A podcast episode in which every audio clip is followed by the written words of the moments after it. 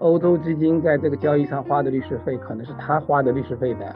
n 倍，是的，n 可能大于三。最好的方法，最好的方法就是你得要想很长远。在一个企业家变更身份的时候，他绝对没有时间和精力去坐下来了解这些不同法律后面的运作过程当中可能碰到的一些问题，是否推翻信托或是否击穿这个信托，他们只看受托人决定的独立性，去遵守这些规则，它才有这个保护功能。大家好，今天是会议预知有道播客栏目开播的日子。今天咱们聊的话题其实还是非常的有趣，最近也频繁的上了热搜。没想到我们播客的第一期赶上了这么有挑战性的话题。我们今天想就 Z 女士的家族信托被击穿，究竟犯了什么错这样的一个主题来讨论。非常的开心和荣幸，我们邀请到两位在境外信托事务处理上非常有见解的专家。我们先请两位介绍一下自己。哦，好，哎，大家好，呃，我是 Harry 于于亮恒，我们是一家在香港已经六十年历史的一个会计师集团背景的持牌信托公司，是我的爸爸六十年前开办的。在香港，我们也比较多的经验，这些信托啊，或者是基金会的协理方面做了很多年了。然后我本人是 base 在上海的。OK。那我们请周英律师来跟大家打个招呼。我也是 base 在上海，我们事务所叫中伦律师事务所，应该大家都比较熟悉，是国内比较领先的一家事务所。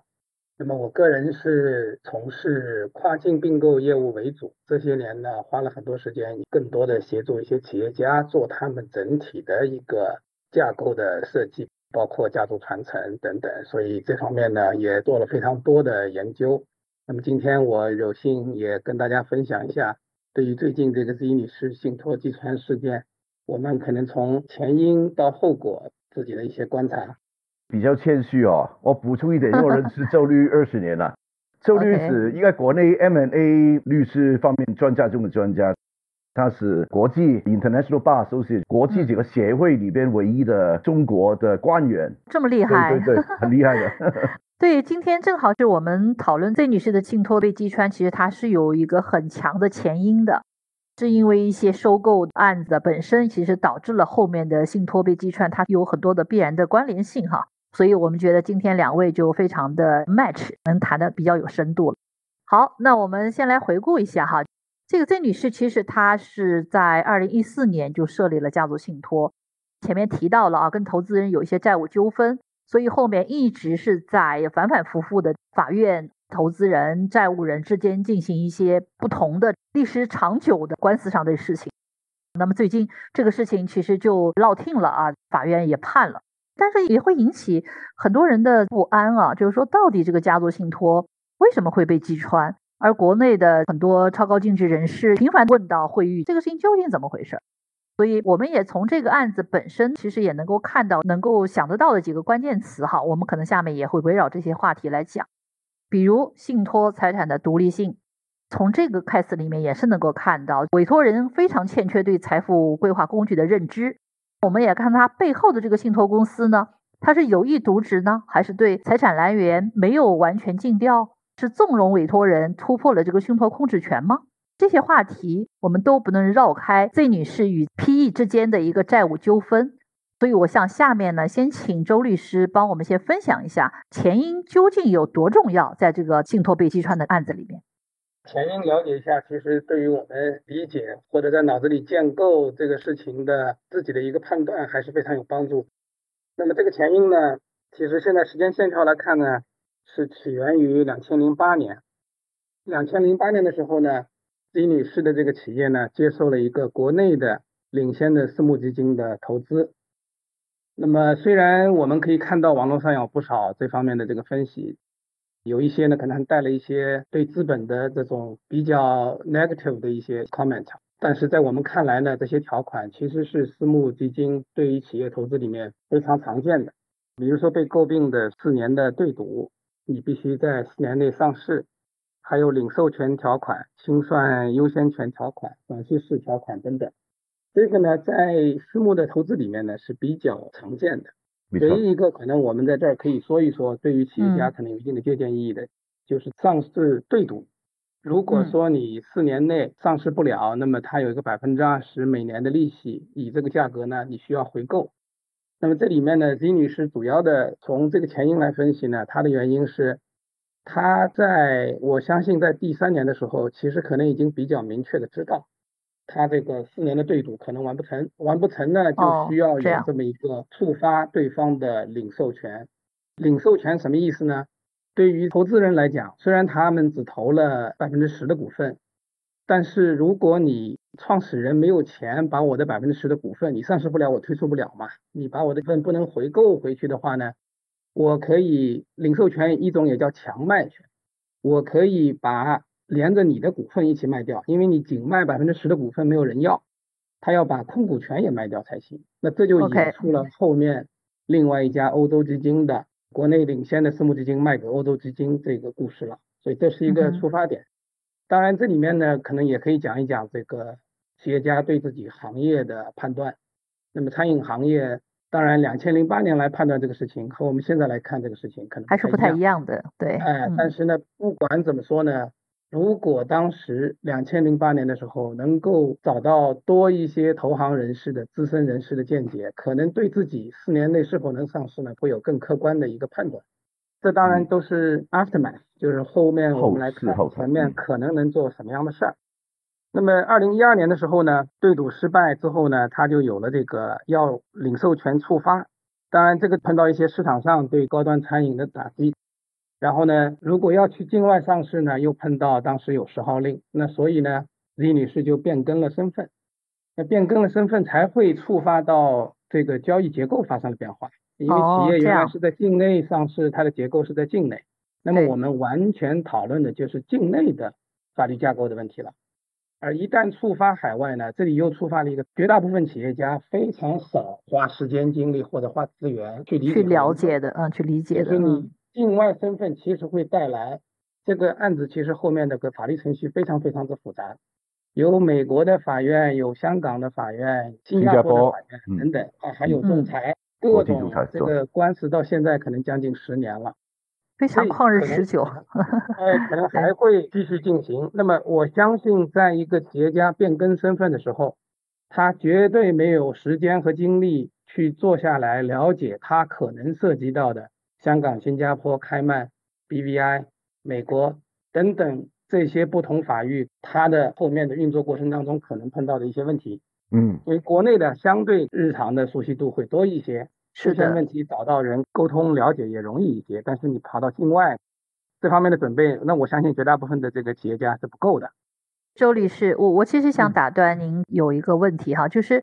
我看到很多其实是即将上市的一些企业家，他在接受了。大的 PE 机构的这个投资以后，就会签这个对赌协议，很多，而且之前也看到过类似，就是说他对赌不成功，最后的整个都破产了。所以这个是一个非常常见的一个事宜。我们看到很多企业家，就正如您刚才说的，他对境外的这一套东西是非常难去把握的。我也看过他的直播，他有讲他非常缺乏专业人士给他的一个全面的指导。所以我想请您就这个给企业家一些新的建议呢。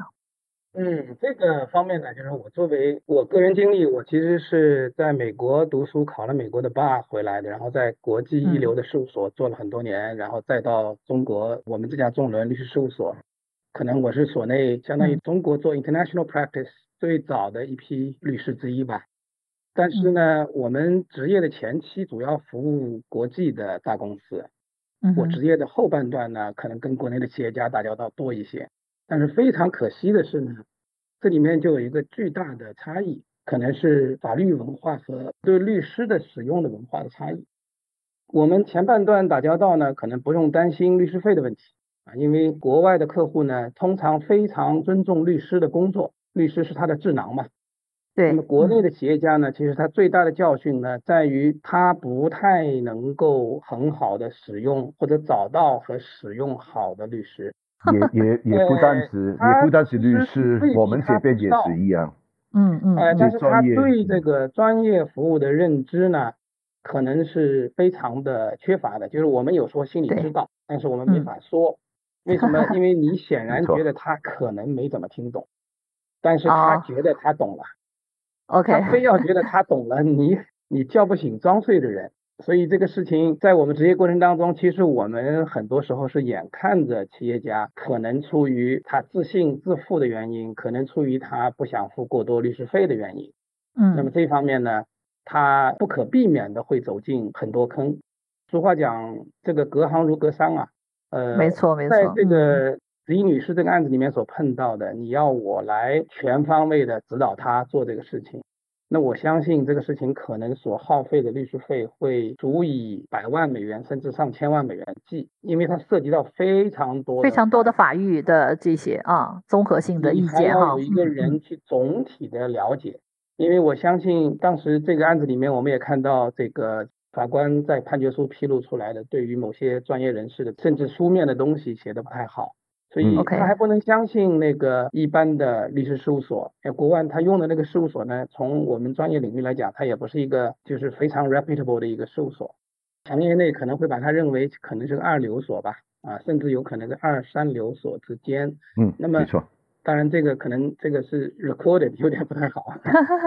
其实我我有我有衍生出来啊，一个我就觉得呃，因为我们。会议其实是在家族办公室这个领域嘛，其实我们会看到很多企业家，其实他在对于家族办公室的设立，他的认知和他使用的究竟它有多大的功效，能够辅助企业家做到一些很多的他可能可以避免的事情啊。他如果有人能够帮他去全面去看这些，或至少是要去联络像你们这样的律师啊，包括信托专家，他要有个客观的视角一直在牵着他，才是 OK 的。我补充一句哈，其实我觉得不单只是这种案子啦，嗯，其实很多包括一些商人或者是特别一些富裕家族，嗯，他们可能考虑将来我们的做一个架构去做投资，甚至可能是海外的，嗯，这种的东西就是说所谓成立的架办嘛，这种东西其实牵涉到的专业领域是跨领域的，你不单只要律师。会计师、没错没错，信托公司不同领域人，然后有时候有一个问题就是说，他们不太理解这些人的功能是怎么样，然后应该如何去用这些人向他们提供服务，因为其实没有这么简单。你比如说去说啊，去海外做一个加班，等于就等于你即重新进入，好像刚才周律师讲，隔行如隔山，隔山，对对，可以开个新的公司，做一个新的领域，就等于这样子。你不可能是都是自己来的，你得要靠专业人士去做，所以是的，是的，得要有一个比较开放心态去学习这些的领域，然后最重要，我觉得是理解这些是做什么，然后需要尊重他们做的做的事情了，对啊，对，是这样子的，我觉得就是大家对对话的这个场域啊，其实是不平等的。就对吧？就是我们的专业可能在这里了，但是中国的家族企业它面临的现在突然复杂性的一些事物的时候，它其实是不知道怎么去掌握这个节奏。我觉得很多是这样子，当然也有一些呃费用的问题了哈。当然，我觉得总体上还是他没有完全能够掌握这个节奏啊。没错。所以刚才有打打断了周律师啊，您接着说啊。接着讲，其实就是吃了认知的亏了。是的，是最近你看，李女士，我今天早上也偶尔翻到她的一个采访视频，嗯，她在那儿其实在 accuse 这个境外资本如何如何啊设了一个局，怎么怎么样的，其实在我们看来，这个有点带了不必要的情绪了，就 是一个对于这个欧洲的私募基金来讲呢，肯定这是一个失败的投资，对，是被国内那个基金忽悠做接盘侠了。那么他们肯定任何一笔投资资金是绝对不希望去动用法律手段，因为这不是他们挣钱的渠道。他挣钱的方式不应该是通过诉讼。这个事情呢，按照我律师的见解，如果李女士用到好的律师，我相信这个欧洲资金是拿不回任何钱的。那您觉得这里面有哪一几个比较关键的点，才能够让他可以不拿回钱呢？并购里面呢，他这个仲裁判下来呢，欧洲基金是没有全赢的。欧洲基金想做的，他们叫这个 fraudulent representation，那就是虚假的陈述，就是欺诈性的陈述。你看到法院的这个判决里面讲，因为欺诈性的陈述 claim 这个没有得到支持的话呢，他就没有去追索资金的这个问题。嗯，他其实这个仲裁判赢的呢，就是 negligent representation。那么其实就是一个叫疏忽，有有有疏忽吧，嗯啊，negligence，嗯嗯有疏忽这个事情呢，是一个判断性比较多。那 fraudulent 欺诈性呢，确实它很难赢。那么如果他当时做并购的时候，我看这个 Z 女士在视频里面，她有在说，当时她的律师好像妻子得癌症，出局的只有几个小朋友。哦，那么这个实在有点就是就是我们讲 it's your problem，right？嗯你应该找最强的团队，最好的，这显然是对你生命中非常重要的一个 transaction，可能是他一辈子做过最大的交易，嗯。对吧？在嗯。这个时间点上，那如果你的你请的律师他自己不能够亲自上场，那你该当机立断啊，要换呢、对吧？哦，这个 transaction can wait，嗯。吃了认知的亏。我敢担保，欧洲基金在这个交易上花的律师费，可能是他花的律师费的 n 倍，很是的我觉得 n 可能大于三。啊 OK，嗯没有这那么个这个里面呢，它就嗯有，那你用的是可能人家用的是这个，他知道是人家说用的是香港法律啊等等，然后他就会他 point 说，我觉得我做的都是合法的事情，香港法律就香港法律，有什么好怕的？啊，嗯当然他另一个 argument 他说，呃，我们我的律师应该去坚持这一些方面的，我们中国企业的 business 怎么能够适用香港法律？很小的点，这个谈判中，嗯我们通常在跨境交易里面的嗯谈判，不光嗯。是适用法律。还有适用的交易纠纷的解决方式，那么包括我前面讲的法院最终仲裁庭最终后的这个 negligence 这个 standard，那么其实在我们做 representation 其实是律师写的，这是极其重要的，因为我们在写交易文件的时候，如果你是被律师，我是我是 advisor，我是被 totally trusted，如果我是被完全信任的，嗯。那么我就要对这个事情负全责，对不对？那么在这个时候，我们嗯非常谨慎，我们会据理力争，我在 control 这个东西，因为 Z 女士也好，任何客户都没有嗯我专业，嗯我在 control 这个 case。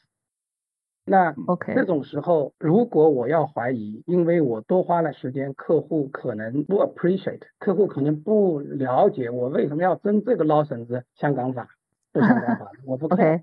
嗯那你就会非常 discourage 这个律师的发挥，所以律师会，尤其中国客户希望 negotiate 一个 fixed price，对不对？嗯他一旦有一个 fixed price，比如比方说这个案子某位律师接了两百万人民币，只要签了字，他就能拿到钱，对不对？至嗯于你这个 document 最后签成什么样，Z 女士也好，任何客户也好，可能不 care，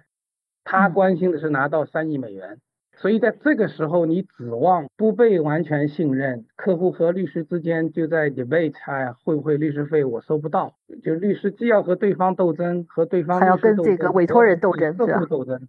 你指望你的律师把全副精神、一百二十分的精神花在和对方斗智斗勇上，是很难的。啊，所以周律师，您觉得这一点是尤其要提醒啊、现在这些超高净值家族的，对吧？因为我们看这个问题，就好像我们经常打比方说，you have a brain tumor，你让这个最好的医生上手术台，然后你嗯一直在 second guess 这个事儿应不应该这么做，那这个医生会不会影响他在 perform 这个 surgery 做这个手术上的他的表现？不要信，肯定会你不信去专家，你就自己自己搞定就算了。哎，我是做交易律师出身啊，就是我说前半段的职业生涯和后半段的职业生涯，这是非常非常强烈的对比。嗯就是你看国际客户，他不光在律师费上，他在一个 M&A transaction，他的一个并购交易在前期，他花了巨大的时间和精力成本去研究这个事情嗯。他不光光是付了律师费，他付财务尽职调查的费用，他付客户的尽职调查费用等等，然后他才做一个决定去做这个交易。做交易的过程当中，对律律师也是非常的尊重。就为什么在欧美 M&A lawyer 就是我从事的这个行业，会称为嗯这个 crown jewel of the practice，叫皇冠上的明珠，就是这个律师界里面对于 M&A 律师是最推崇、最看重的。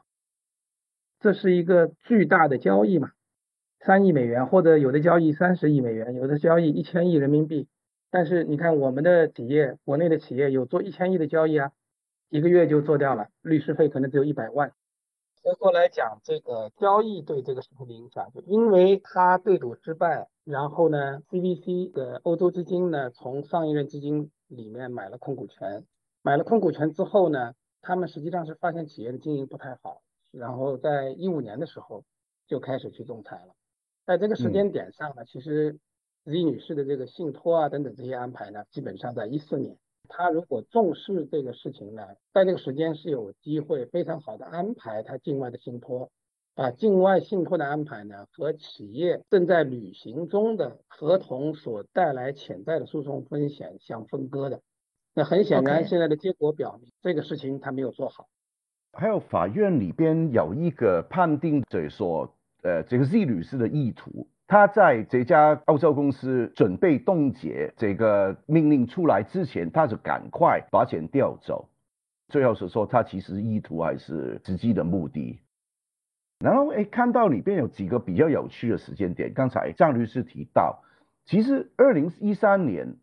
这个呃收购的钱哈，有一部分已经打到这个 Z 女士的个人账户里边，这个一个哈，嗯，另外一个。其实他有信托呢，是二零一四年一月到六月成立的。他首先是建立一个贸易公司，里面有两个账户，公司账户，然后才在他个人跟公司之间再设立一个信托，受益人是他的小孩、儿子跟小朋友嘛。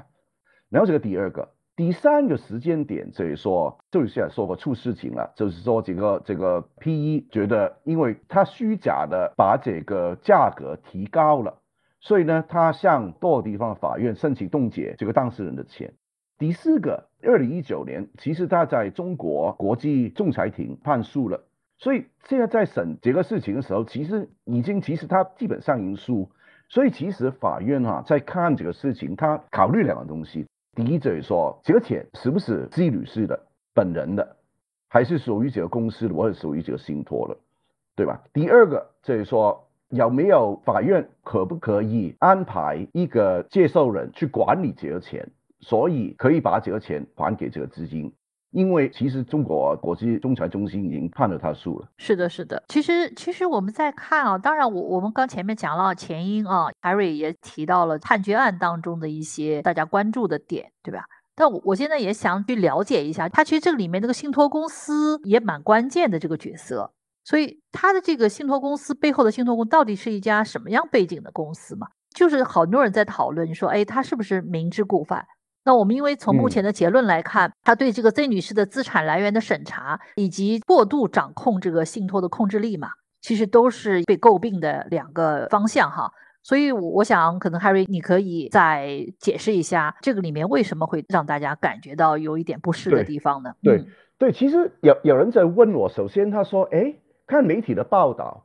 这个不是一个全权的信托 discretionary trust 吗？那不一个有问题啊？为什么还是有问题？那我跟他讲，其实所有 discretionary trust 全权信托只是一个最基本，让那个信托达到一个资产保护的功能。意思就是说，受托人全权决定受益人的分配。这个成立人已经把这个资产放在这个信托架构里边，而他也不会对这个信托里边的资产的分配去影响这个受托人的决定，也会独立性在里。但其实呢，这个 discretionary trust 是比 non-discretionary trust 好，但是一般其实没有这么简单了，其实还需要 revocable，就是不可以撤销的。但一旦财产注入信托就不能撤销，所以其实。法院每当发生这种事情，最终法院在执行判决的时候，是否推翻信托或是否击穿这个信托，嗯，他们只看受托人决定的独立性。那我们看季女士的案件，其实有几个挺有趣的东西。其中在法院的判决里面提到有一个情况，当然法院看了很多，刚才我说意图，还有他看了一些文件，看了一些的，比如说 email 的沟通。然后还有 Z 女士的反应，其中一个部分就是说，C 女士在这个公司直接要拿钱出来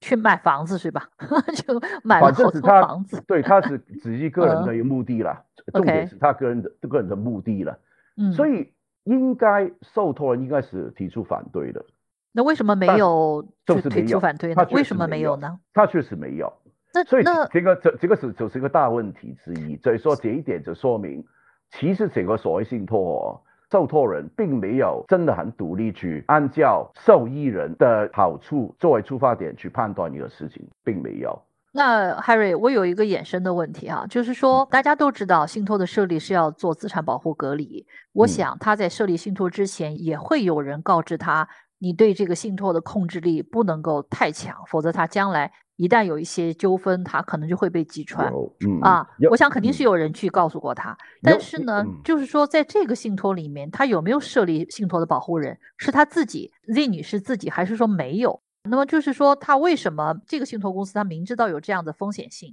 为什么可以去纵容他？有有几个可能性哦，其中一个就是周律师刚刚谈到一个很重点，客户的态度，对吗？所以说你跟他讲，其实这个游戏规则就是这样子，客户你想建立一个架构，将来达到一个资产保护的功能，你必须要遵守游戏规则，你必须让受托人对于在分配的时候有一个独立性。你要按照受托文件里边已经订立好信托法定好的游戏规则去遵守这些规则，它才有这个保护功能。那可能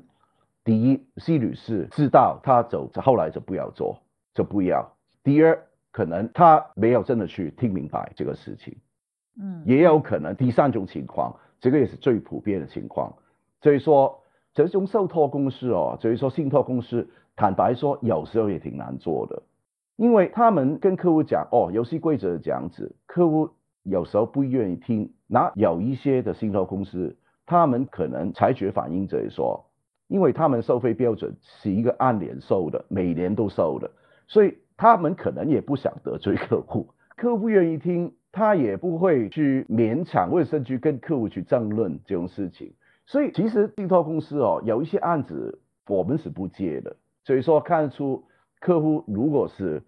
控制欲特别强的那种，目的性不单纯的是吧，就不接了哈。目的性不单纯的，还有你知道他肯定呃会出事情。比比方说在信托法里边，我们有一个叫二年五年的一个规定，所以说如果会出现比如说两种风险，第一就是一个债权人追诉的风险，第二就是可能呃婚姻的风险，反正也是追财产嘛。如果这个事件发现在两年在成立。这个信托的时间之后，肯定不行的。每一个这个在国内的信托也是这样的，就是你有债务风险，当然就设立信托一定是在没有负债的情况下，没有债务纠纷的情况下设立嘛。对，我觉得这些还是蛮重，但是国内的风控，它其实信托公司本身的风控还是蛮严格的。像它这样的东西，在国内完全不可能去发生的。就当然不是说绝对不可能。其实国外的，其实国外的信托比较松的。比这方面比较松的，对，其实取决于哪个信托公司，因为其实，在海外的信托，包括中国香港，其实它只不过是一个法律的安排，它本身并不是个实体。法律安排说，信托受托人愿意接受的话，他们中间这个信托文件可以怎么样写，其实可以。关键是后来出事情有没有用。所以给我们大家的提示是什么？因为就是因为现在大家可能全球在安排这个顶层结构设计啊，这个很正常的嘛。那么这个情况下，我们其实对于国内的这些企业家，其实还是要有一些警示性嘛。就是说，虽然它很松，我们可以去控制它或者怎么样，但它所面临的风险，哪些东西是我们绝对不能去触碰的？跟我前面讲的思想差不多，就是企业家对这些问题呢，通常是缺乏深度的考量的。嗯，然后呢，所谓信托，信托其实英文词就是一个 trust，信任。这个里面呢，其实就是信任关系，因为这个当然它是一个两难之地。它一方面呢，一般的原则，它对信托控制权越少，那么它被击穿的可能性也越小。但是呢，如果控制权越小，就意味着他要对这个 trustee 受托人要有更多的信任，或者对机制，它因为它里面它合同可以怎么写？就是如果它越少，就意味着它这个机制，比如说可能有不同的一个其他的这个 director，其或者有其他的一些受托人的制度的安排，就他把权利要放弃一些，那其实就是个信任关系。所有的信任关系里面都是一个成本的问题，就包括 他对律师的信任关系和对律师的成本问题。其实这个里面绝大部分根子上都出在这里，就是他这个事儿其实本身。要充分的信任专业人士，充分的投入资源，这个问题我可以不夸张的说啊，一定能够得到解决。我们只是说理论上不说绝对的百分之一百，但是它能够做到百分之九十九点九。你愿意投入资源去尊重一般的规律，其实对律师来看这个问题就是，好，我们要做一个家族信托，我们怎么样让他，我们的 methodology，我们的方法论是，你涉及到哪几个法域，这哪几个法域里面有哪些案例是会导致击穿的，你把这些东西研究透了，要研究透，对对对，遇到潜在的问题，你就要研究对应的方法。这个案子里面就有很多他们应对不好的痕迹，就在这个里面出现了。写了一个 maintain 账户，这是一个被拎出来的。啊，你还会注意到法官甚至在里面讲，他说，哎，非常奇怪的是，Z 女士在这个案子里面，居然是她在 argue against 这是个 donation，他觉得很奇怪。他本身你应该是你说他应该是个 donation，所以他不是我的，不是我控制的，不是我实意受有的。对，这个那可能他，我觉得他可能哪里理解出问题了。那法官会觉得奇怪，他会在判决里面还专门提了这么一句。你从这些蛛丝马迹，包括这个，其实对方律师打的仅仅是这个账户里面的钱。嗯，没错。他是 Z 女士 effective control。我补充一下这一点哦。嗯。所以说，刚才这里是说，其实整个案子呢，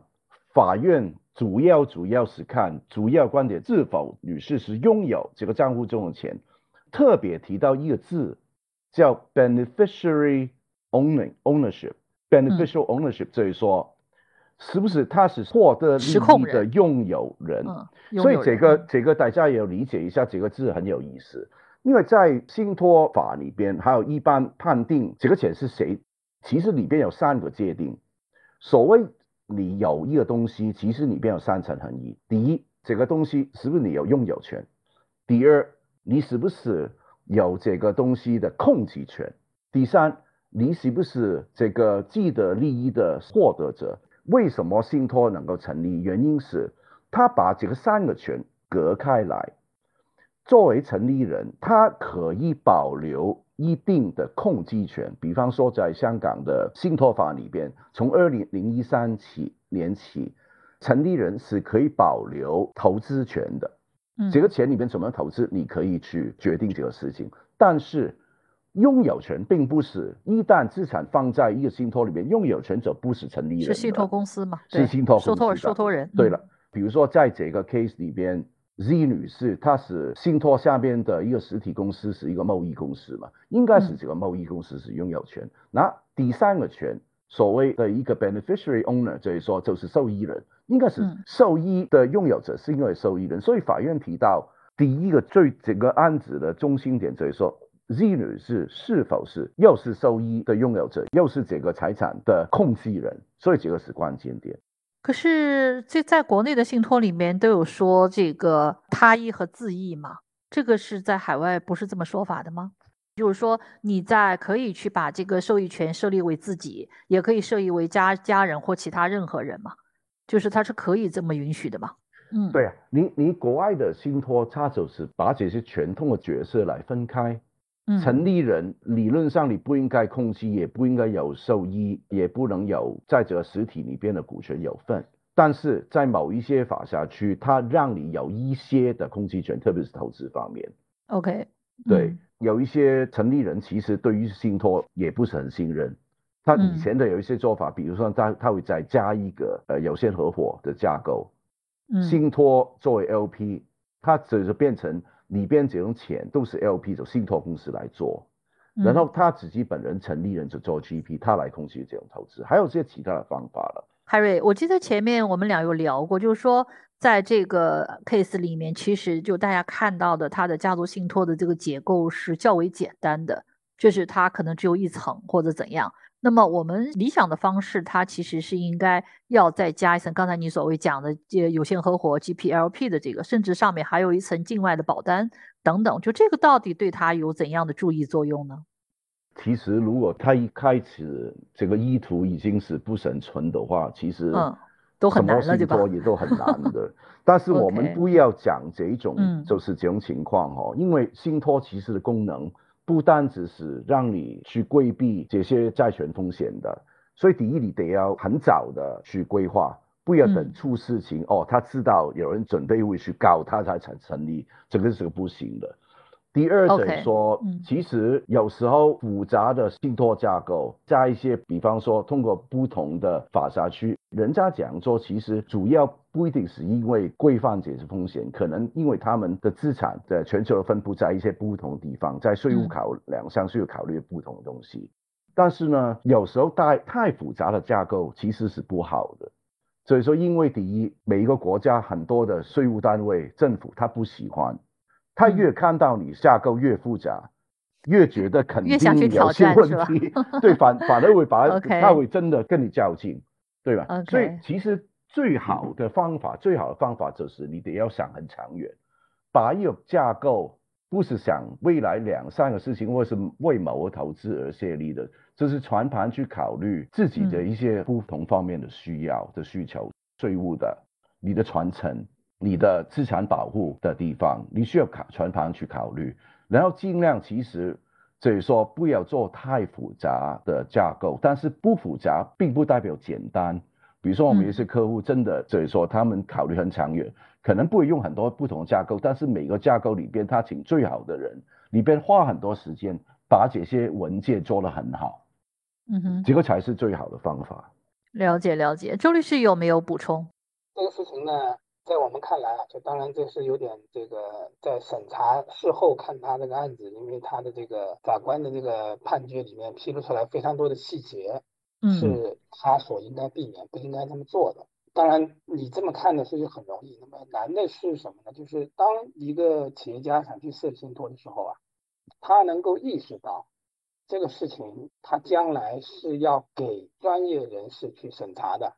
那么他如果是意识到这一点呢，他应该现在请专业人士来设计，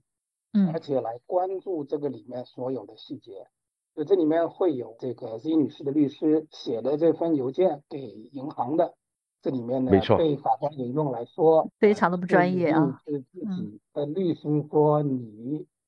maintain 这个账户，相当于你拥有这个账户一样啊。实际上这个账户呢是那个 BVI 公司的，嗯当时这个 BVI 公司呢已经放进了信托，那很显然这个行为是不对的。那么李女士的这个问题呢，就在于她当时恐怕没有一个全方位的一个想法，她是先想的隔离，然后嗯她没有再考虑我这个是一个家族传承信托，做了全方位的安排。同嗯时呢，她没有想到可能有潜在风险，所以我应该专业的律师，甚至可能由一个比较好的能力强的律师呢牵头，把各个法律的律师呢意见呢可能收集一下，那这样子呢才能够去最大程度的规避潜在的风险。因为将来如果有诉讼风险，那么你这个案子在法官面前，法官所能看到的所有的证据，就是我们现在准备一个案子所需要做的事情。这个案子里面有银行的开户的信息，银行开了户之后，你把公司放进了信托之后，里面受益所有人并没有更改，因为信托的受益人是他的儿子嘛。那么律师的邮件也是问题，他转钱的时候也没有做相应的形式啊。法官特别提到了有两笔钱转账的原因是什么，他的嗯回答是。我不知道这个 document 不知道放哪里去了，啊，那就是你随意转钱吧，啊，你哦既然把钱放到了信托里面，是信托的财产，独立于你个人的财产，对。你，居然不知道这个钱转哪去用什么了，那显然对于法官最后认定这个钱你是有实际控制的，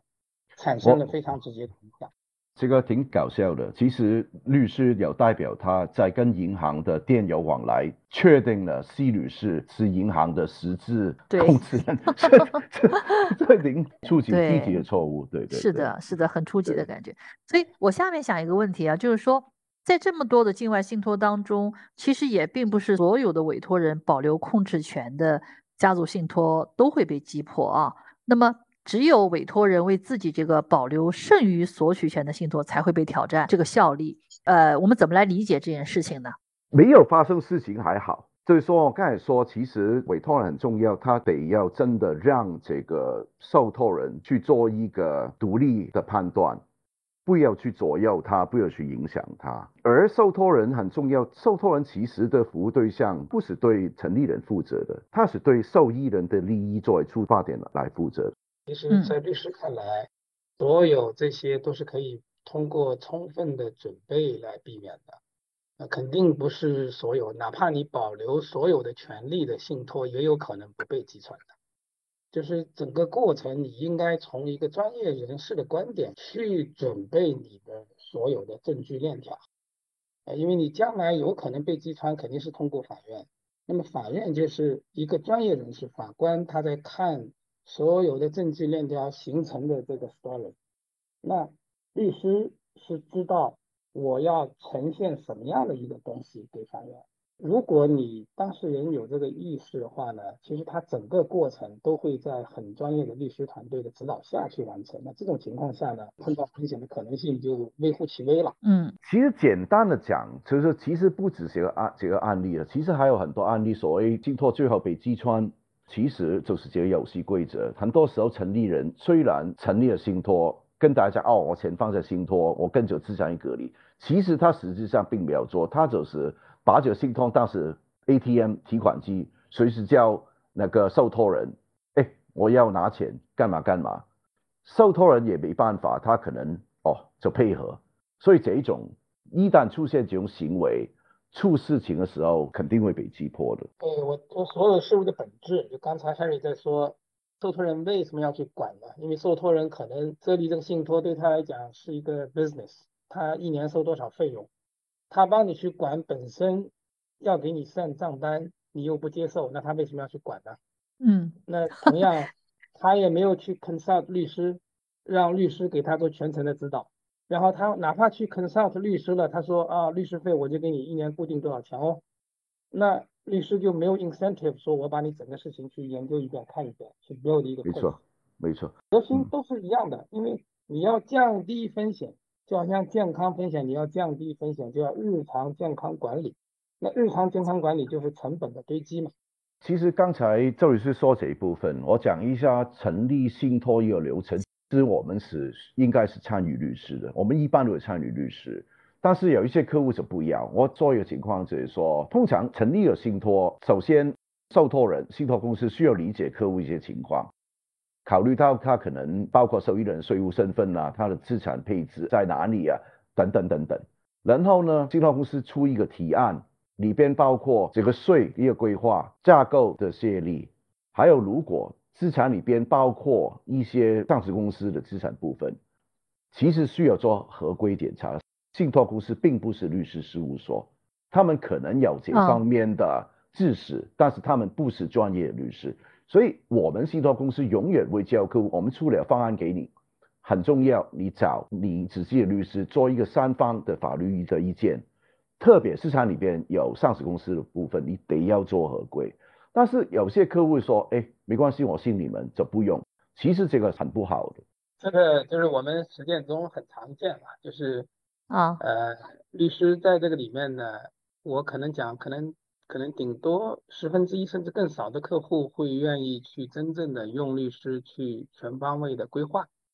那么绝大部分怕信托公司讲你找律师，他也找律师，然后问的是我给你给我写个信托 document 多少钱，越便宜越好。肯定有模板的，你不是很有经验吗？你肯定有模板的呀。啊，这个模板多少钱？就是这就是这个很平常的话术。就我了解，其实有的信托公司，他其实用的都是自己的律师在帮人家写这个，可能客户他也不会去单独再请一个律师来做。您的意思是说，其实还是要更有这种独立观点和独立处理事务能力的，他自己的家族办公室的或者是说负责的律师这样子来跟进才是好的，是吧？这个他们是比较正规的、比较好的 trustee，他是一定是分开的。分开的，国内的信托公司就应该是信托公司，当信托公司自己去做投资，它就错了。也就是 trustee，你信托要达到的功能，绝对不是 Harry 他们这样的 trustee 去能够给你完成的。OK，他的他其实是需要得到的叫 professional advice，这个 professional advice 来自于律师、会计师。一般而言，我们国内的企业家所要做到的，他能够起到隔离啊，隔离只是很小的一个目的了。就我们考虑到的可能还是一个传承的概念，对。那么还有他呃这个 trust 下面的财产是什么样性质。因为区别于国内的信托，国内的信托它下面能放的财产比较单一，国外的信托它可以放的东西非常非常多。那么你不光放在下面，还有它今后的 operation，它的 operation 就会涉及到税务筹划，而且呢，可能客户在不同的法域有资产，那不同的法域的资产跟受益所有人的身份又相关，所以这个事情极其复杂。我不开玩笑的讲。你要 properly 做这么一个事情，可能几百万美元，是一个企业家压根他会觉得 what？我为什么要为这个付这么多钱，对吧？这个我补充一下哈，但是我觉得有时候客户在内地，客户有这种反应也是没办法。我讲几个情况哈，第一，刚才说一个成本的问题，当然要算成本，但是你可能得要看你的盘子有多大，里边有一个合适的百分比。比如说，你整个资产是一个亿美金，你把你一个帕或者是你一千万美金的一个钱里边的一个帕来一些好的人把整个结构做好，避免可以优化对方面的，可以对你的传承做的比较稳固，还有你的资产的保护力度比较高，这个是肯定值得花的。然后第二部分就是说，其实哦，我觉得有时候客户也比较有难处。其实境外信托毕竟是一个比较新的东西。而这个东西呢，在香港，比如说一些好像我们这样的持牌机构，真的很活跃的，在国内并不是很多，所以呢，客户也有时候不理解，然后呢，导致到很多客户呢，有时候也考虑成本方面问题，所以呢，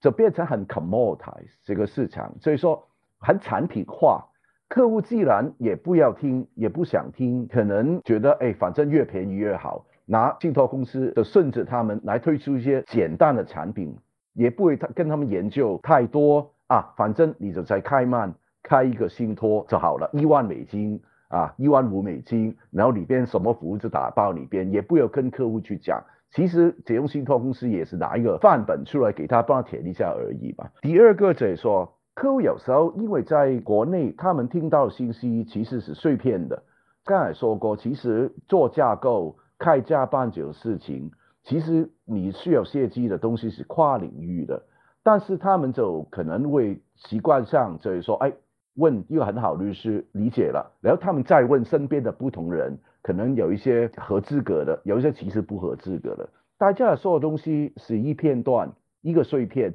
有时候这些信息就是很矛盾，所以客户也不知道。第三个就是说，有一些信托公司，比如说在国外的信托公司，其实它不能做按法律只不能做资产管理的，所以我们就是对于客户赚来赚多少钱，跟我们是没有关系的。但是客户可能在国内的习惯，哎，资产管理不是跟信托是一块的嘛，所以中间有一个误区在里边，所以把这个事情弄得有点复杂。对，确实是这样子的。我觉得总结就是一句话，就是。你要达到什么样的目的呢？你一定要去做什么样的准备？就是你想这个 trust，嗯，能够管理三代、四代、五代，今后还能延续下去，那你今天要做的准备呢，就要更充分一些。你仅仅达到一个可能，呃，诉讼财产隔离呢，那相对简单一些。对的。但是呢，它还存在一个说我不希望付出成本。然后呢，他也没什么风险，那只能是你眼睛一闭，运气好啊，碰到事情了，可能什么事儿该来还得来。嗯，呃，我给建议企业家，特别是二代，我知道最近也很多人出去新加坡、去香港，想做一些投资之类的，然后只牵涉到规划里边考虑资产保护、呃，国际的税务规划的一个传承，这些东西其实得要真的积极去研究。找好的专家，不单是问人，其实需要理解这些逻辑，然后知道不同这些专业人士他们的岗位是做什么的，然后理解才懂得怎么去用他们。我觉得这个很重要。是的，我非常同意两位啊讲的这个啊，因为我们也是接触特别多的企业家，包括信长们也是，就是往往他们来找到会议来了解的时候，都是出于这些疑惑。啊，或者是他没有自己的专业知识和框架，能够去理解更专业的机构它的服务的类别和它的重要性。会议这种就是一个很好的平台，上面聚集这么多专业人士，所以说，比方说会议这种平台，就其实有很好媒介，就是企业家们可以真的去。跟这些专业人士真的有一个系统性的，把自己的比较长远的想法规划好。对，好，非常感谢啊，两位今天抽出时间，在我们预知有道的这个播客的第一次的栏目里面，就贡献了这么多的知识啊，包括非常好的建议和专业能力。那么也希望后面在所有的听众，你们有更感兴趣的话题，也欢迎能够随时 Q 我们。那我们来请到我们会议的全球家族智库的这个首席专家们，跟大家来进行一些解答。好，谢谢各位，今天非常的开心。谢谢。好，嗯，谢谢，再见。好。